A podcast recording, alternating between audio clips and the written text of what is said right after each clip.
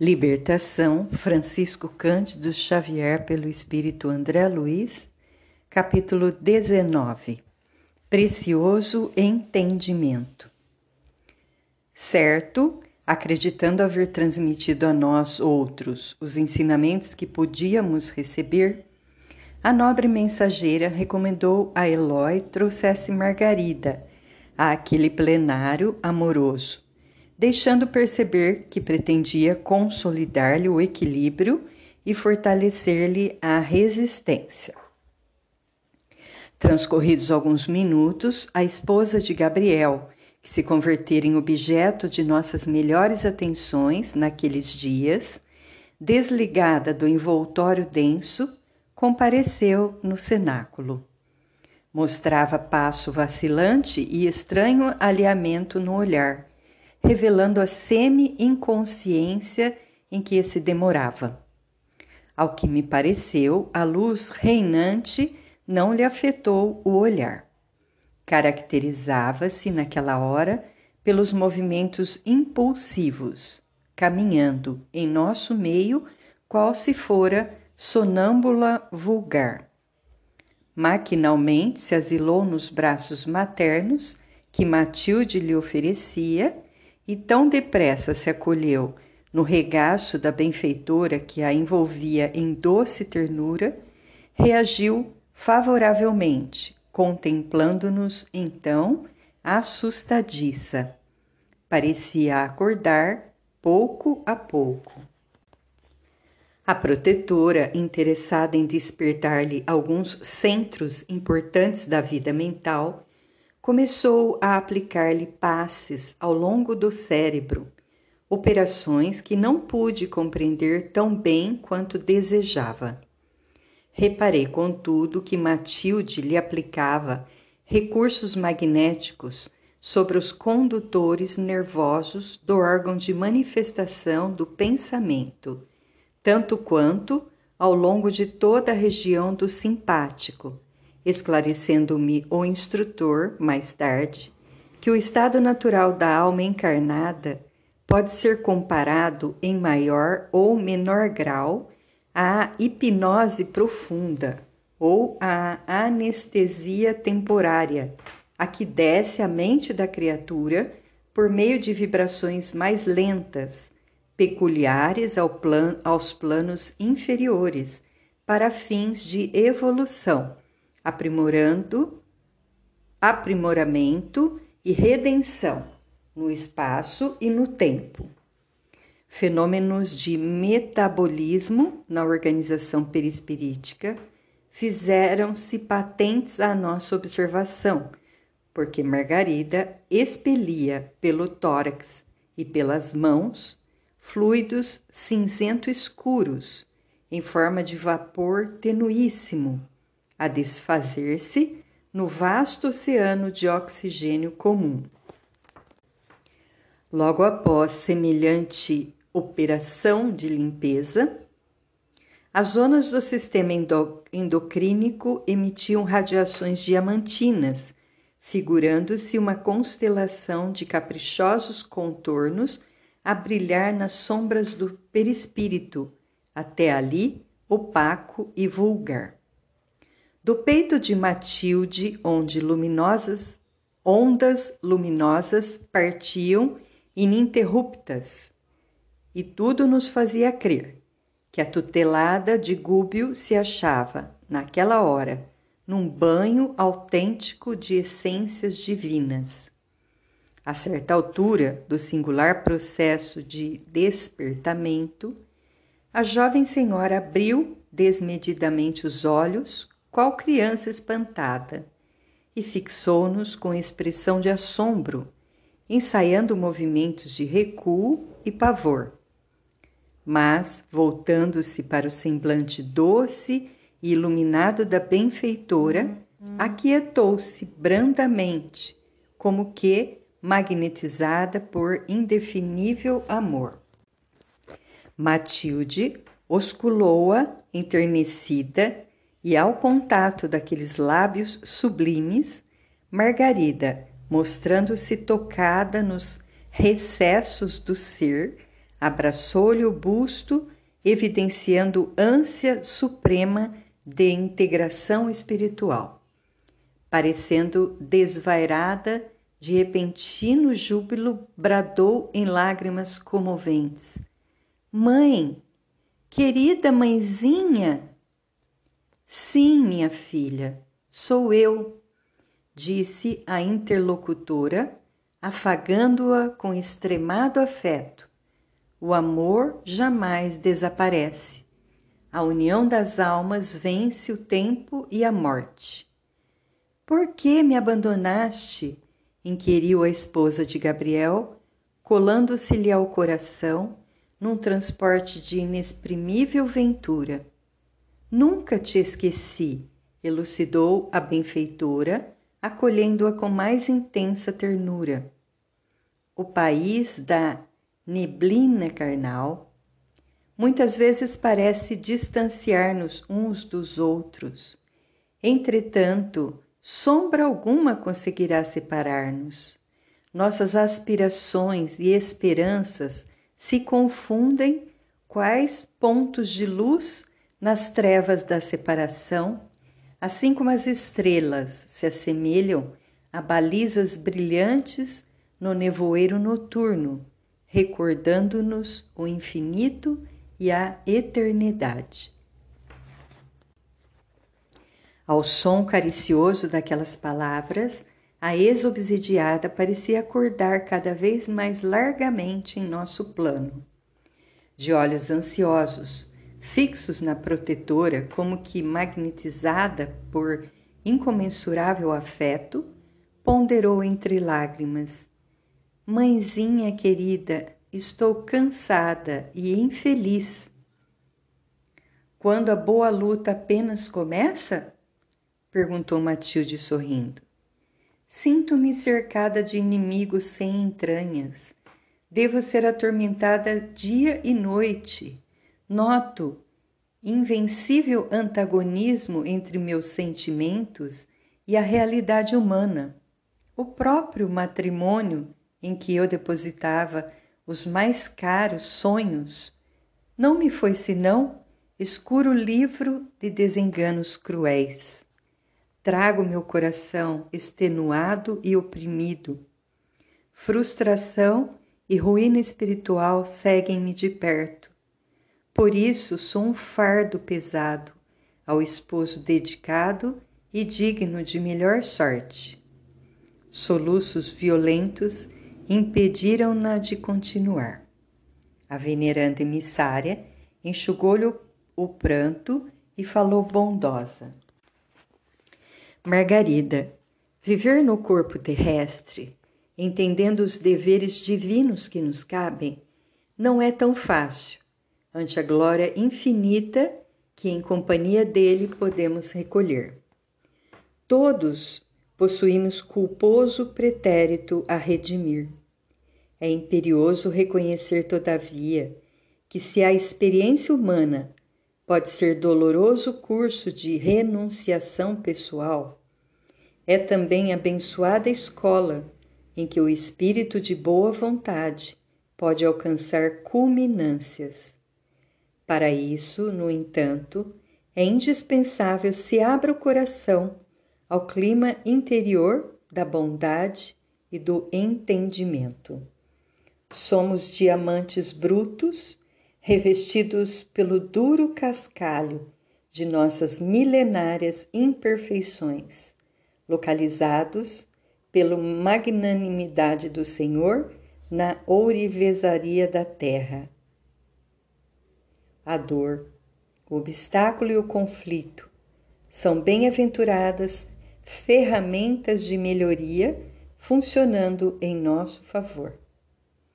Que dizer da pedra preciosa que fugisse às mãos do lapidário, do barro que repelisse a influência do oleiro, modifica as mais íntimas disposições com referência aos adversários.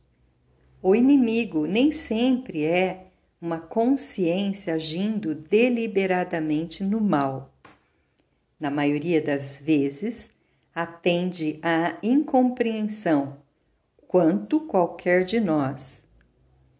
Procede em determinada linha de pensamento porque se acredita em roteiro infalível aos próprios olhos nos lances do trabalho a que se empenhou nos círculos da vida. Enfrenta qual ocorre a nós mesmos problemas de visão que só o tempo, aliado ao esforço pessoal na execução do bem, conseguirá decidir.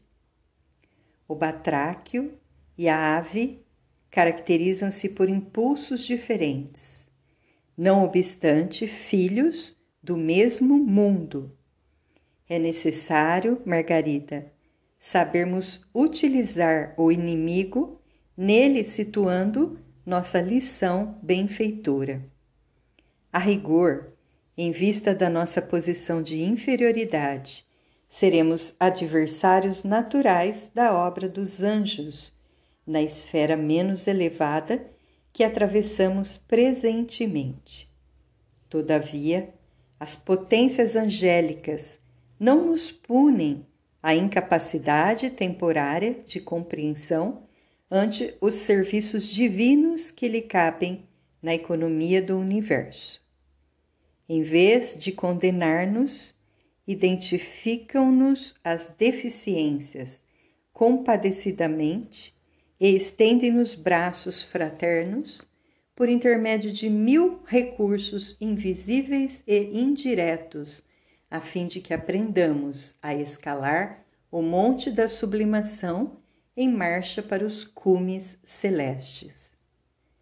Verificando-se pequena pausa nas observações maternais, a jovem senhora obtemperou em levada. Amada mãezinha, pudessem meus ouvidos guardar sempre a doce música de tuas palavras.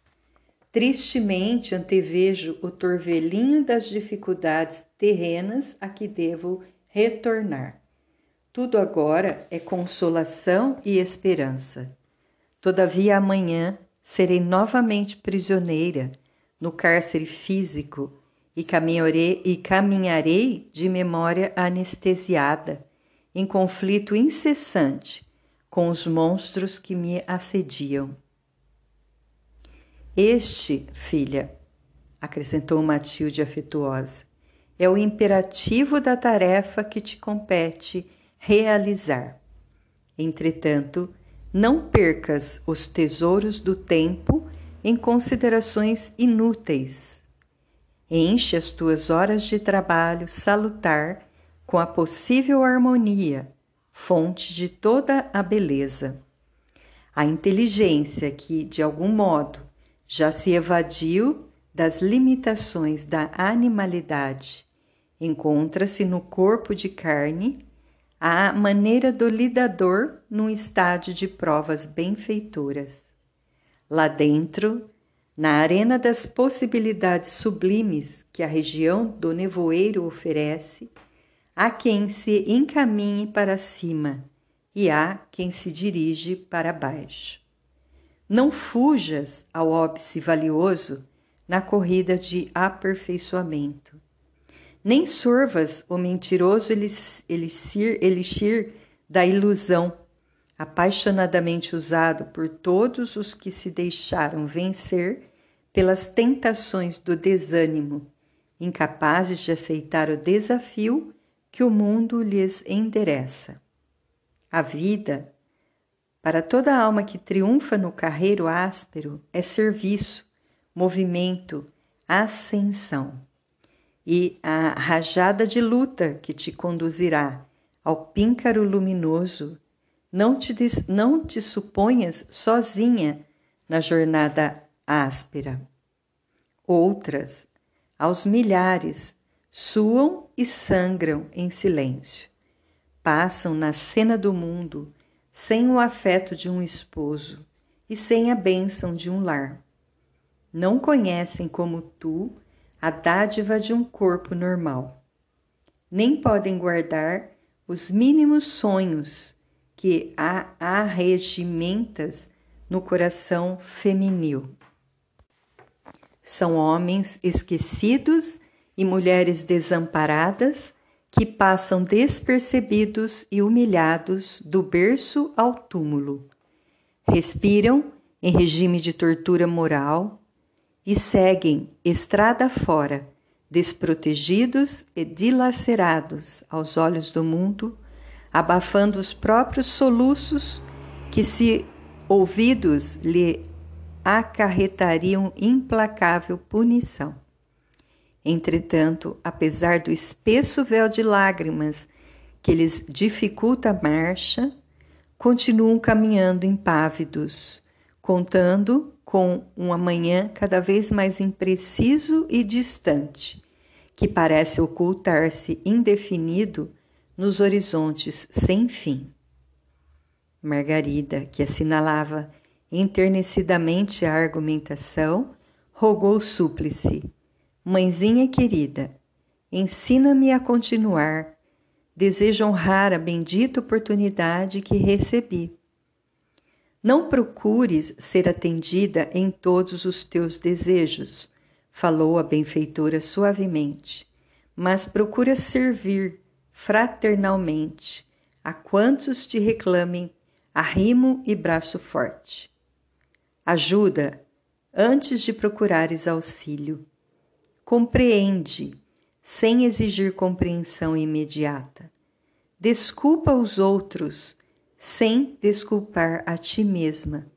Ampara, sem a intenção de ser amparada. Dá, sem o propósito de receber.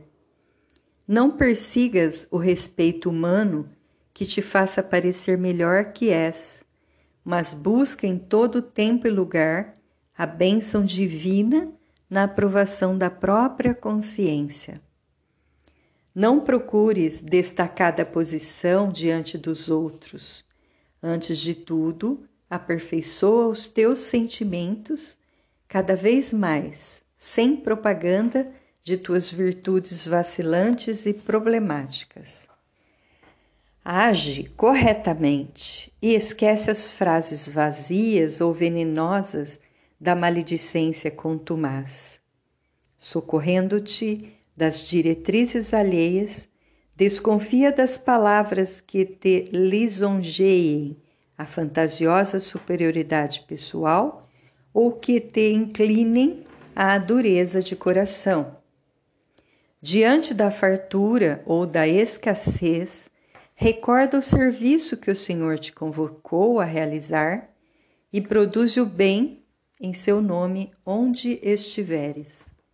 Lembra-te de que a experiência na carne é demasiadamente breve e que a tua cabeça deve permanecer tão cheia de ideias santificantes quanto as mãos repletas de trabalho salutar.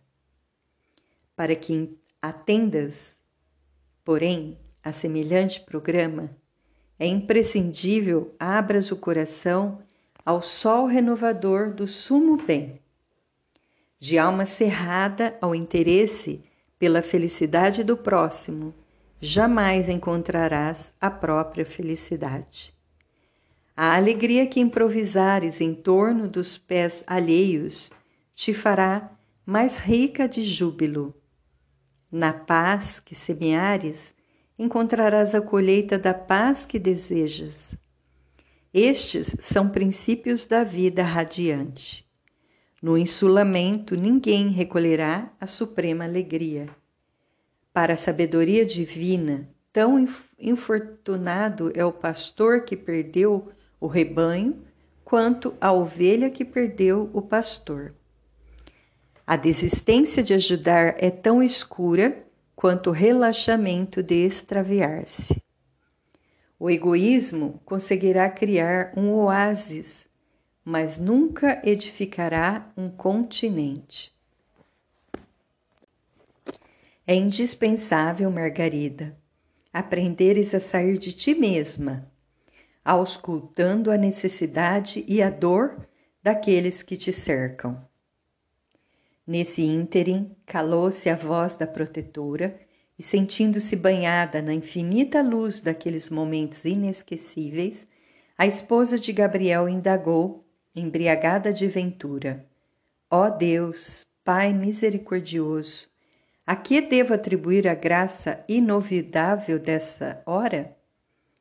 Matilde, pretendendo talvez imprimir ampla familiaridade à cena que assistíamos, levantou-se, abraçada à filha espiritual e, caminhando ao nosso encontro, apresentou-nos a ela por particulares amigos.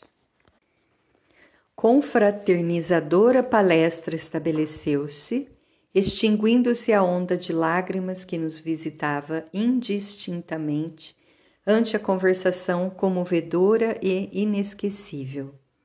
Chegou, entretanto, o momento em que a benfeitora se revelou interessada em despedir-se. Antes, porém, cravou o olhar muito lúcido na ex-obsidiada e falou-lhe resoluta: Margarida, agora que retens tanto quanto possível regular consciência de ti mesma em nossa esfera de ação, ouve o apelo que te endereçamos. Não suponhas que te visito pelo simples prazer de consolar-te, o que seria talvez induzir-te ao caminho da despreocupação irresponsável que nunca nos dirige à verdadeira paz. A finalidade divina há de ser em tudo a alma de nossa ação. O lavrador que amanha o solo e o socorre com irrigação confortadora espera algo da sementeira que lhe reclama o esforço diário o amparo do alto, direto ou indireto, reservado ou ostensivo, não é apenas mera exibição de poder celestial. Os moradores dos círculos mais elevados não se arriscariam a descer, sem objetivos de ordem superior, ao domicílio da mente encarnada, assim como os artistas da inteligência não se animariam a movimentar espetáculos de cultura intelectual sem fins educativos junto aos irmãos de raciocínios e sentimentos ainda rudimentares ou inferiores. O tempo é valioso, minha filha, e não podemos menoscabá-lo sem grave prejuízo para nós mesmos. Ante a expressão de surpresa que a tutelada de Gúbio estampava no semblante inquieto, Matilde continuou. Em breves anos, voltarei também ao círculo de lutas em que te debates. Tu? gritou Margarida palermada ante a perspectiva de renascimento carnal para o ser iluminado que se mantinha à nossa vista. Por que te seria imposta semelhante pena? Não te guardes em tamanha incompreensão da lei do trabalho, ajuntou a mensageira sorrindo. A reencarnação nem sempre é simples processo regenerativo, embora, na maioria das vezes, constitua recurso corretivo de espíritos renitentes na desordem e no crime. A crosta da terra é comparável a imenso mar onde a alma operosa encontra valores eternos, aceitando os imperativos de serviço que a bondade divina nos oferece. Além disso, todos temos doces laços do coração que se demoram por muitos séculos retidos ao fundo do abismo. É indispensável buscar as pérolas perdidas para que o paraíso não permaneça vazio de beleza ao nosso olhar. Depois de Deus, o amor é a força gloriosa que alimenta a vida e move os mundos. A benfeitora fitou a jovem senhora elevada, fez pequena pausa e aduziu. Em razão disto, espero não desconheças a santidade do ministério maternal na orientação dos espíritos renascentes. Nossas melhores possibilidades se perdem na esfera do recomeço, por falta de braços decididos e conscientes que nos guiem através dos labirintos do mundo. Carinho quase sempre não falta no santuário familiar, onde a alma se habilita à recapitulação de valiosa aventura. Entretanto, a ternura absoluta é tão nociva quanto a absoluta aspereza. Não ignoras, filha amada, que a entidade mais enobrecida, retomando o veículo de carne, é compelida a sofrer-lhe os regulamentos. As leis fisiológicas que dominam na crosta não fazem exceção. Impõe-se sobre os justos com o mesmo rigor dentro do qual funcionam para os pecadores. O anjo que desça ao fundo da mina de carvão continuará naturalmente a ser um anjo na vida íntima. Entretanto, não escapará ao clima deprimente do subsolo.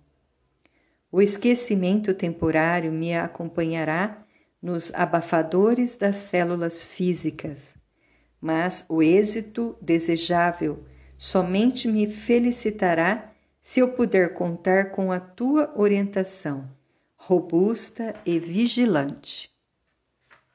Bem sei que depois, regressando por tua vez ao envoltório que te liga ao círculo comum da luta terrestre, ouvidarás igualmente a nossa conversação desta hora. No entanto, a saúde e a harmonia que te inundarão a estrada doravante, aliadas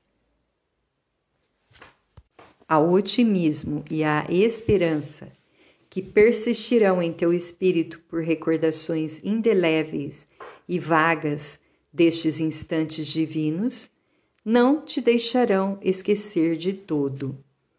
Defende o teu corpo como quem preserva um recipiente sagrado para o serviço do Senhor e espera-me em tempo breve. Viveremos mais juntas na peregrinação meritória.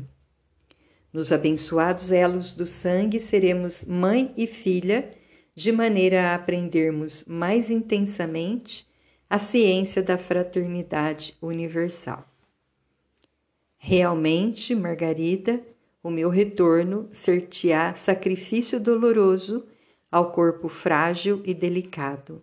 Todavia, ajude-me na sementeira renovada, para que eu te seja útil na colheita infalível. Não me recebas nos braços por boneca mimosa e impassível.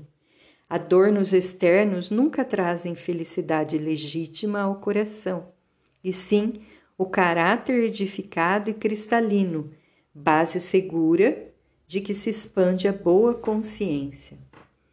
A estufa pode alimentar as flores mais lindas da terra, mas não produz os melhores frutos. A árvore benfeitora não prescindirá do carinho e da assistência constante do pomicultor. É imperioso reconhecer, porém, que somente se fortalecerá sob a temperatura atormentadora da canícula, debaixo de aguaceiros salutares ou aos golpes da ventania forte. A luta e o atrito são bênçãos sublimes pelas quais realizamos a superação de nossos velhos obstáculos. É necessário não menosprezá-los, identificando neles o ensejo bendito de elevação. Compreende-me as necessidades para que eu te possa entender no momento justo. As conveniências humanas são respeitáveis, mas as conveniências espirituais são divinas. Auxilia-me a conquistar equilíbrio nas primeiras, a fim de atender aos imperativos celestiais do, celestiais do Espírito Eterno. Logo que me sintas nos braços, não me relegues à garridice e à inutilidade, a pretexto de guardar-me em maternal proteção. Não é com enfeites exteriores que ajudaremos o vegetal precioso a crescer e frutificar, mas sim com o esforço perseverante da enxada, com a vigilância na defesa, com o adubo estimulante e com a poda benfeitora. Não me percas de vista para que o amor e a gratidão a Deus perdurem para sempre em minha memória frágil. Socorre-me em tempo para que eu seja útil no momento oportuno. Edificados com a lição indireta que se nos administrava, reparamos que Margarida, em copioso pranto, prometia tudo quanto lhes era solicitado. A doce palestra interessava-nos a todos e, por nossa vontade, seria indefinidamente alongada no tempo. Porém, Matilde agora revelava no olhar a preocupação de ausentar-se. Dirigiu ainda brandas frases de reconforto à filha querida, envolveu-a em operações magnéticas, reajustando-lhe os centros perispiríticos carinhosamente e rogou o auxílio de Eloy para que a esposa de Gabriel regressasse ao envoltório carnal. Despedindo-se em definitivo, a grande mentora acrescentou algumas recomendações de adeus. Margarida, disse bondosa, não te esqueças do reino de beleza que podes improvisar no santuário doméstico. Foge resoluta dos perigos perigosos fantasmas do ciúme e da discórdia. Aprende a renunciar nas questões pequeninas para recolheres com facilidade a luz que emana do sacrifício. Não comprometas por bagatelas o êxito espiritual que a experiência te pôde oferecer. Estás livre dos males exteriores, mas ainda te não libertaste dos males próprios. Confia no divino poder e não desfaleças, ainda mesmo quando a tempestade te açoite as fibras mais íntimas do coração. Mãe e filha permutaram um abraço cheio de indefinível ternura e, encaminhando-se para Gúbio, a este explicou Matilde, discreta, o trabalho que planejara para as horas seguintes, asseverando que nos esperaria em paisagem próxima. Logo após, agradeceu-nos com extrema gentileza, não nos oferecendo oportunidade de exprimir-lhe o reconhecimento e o júbilo que nos possuíam a alma. Em seguida, ausentou-se, restituindo naturalmente ao nosso orientador as forças que lhe subtraíra em caráter temporário. Gúbio então retomou as rédeas do trabalho, notificando que, exceção feita a quatro companheiros que montariam guarda fraterna junto ao lar de Gabriel, deveríamos partir todos na direção dos círculos mais altos, com escala em um dos campos de saída da esfera carnal.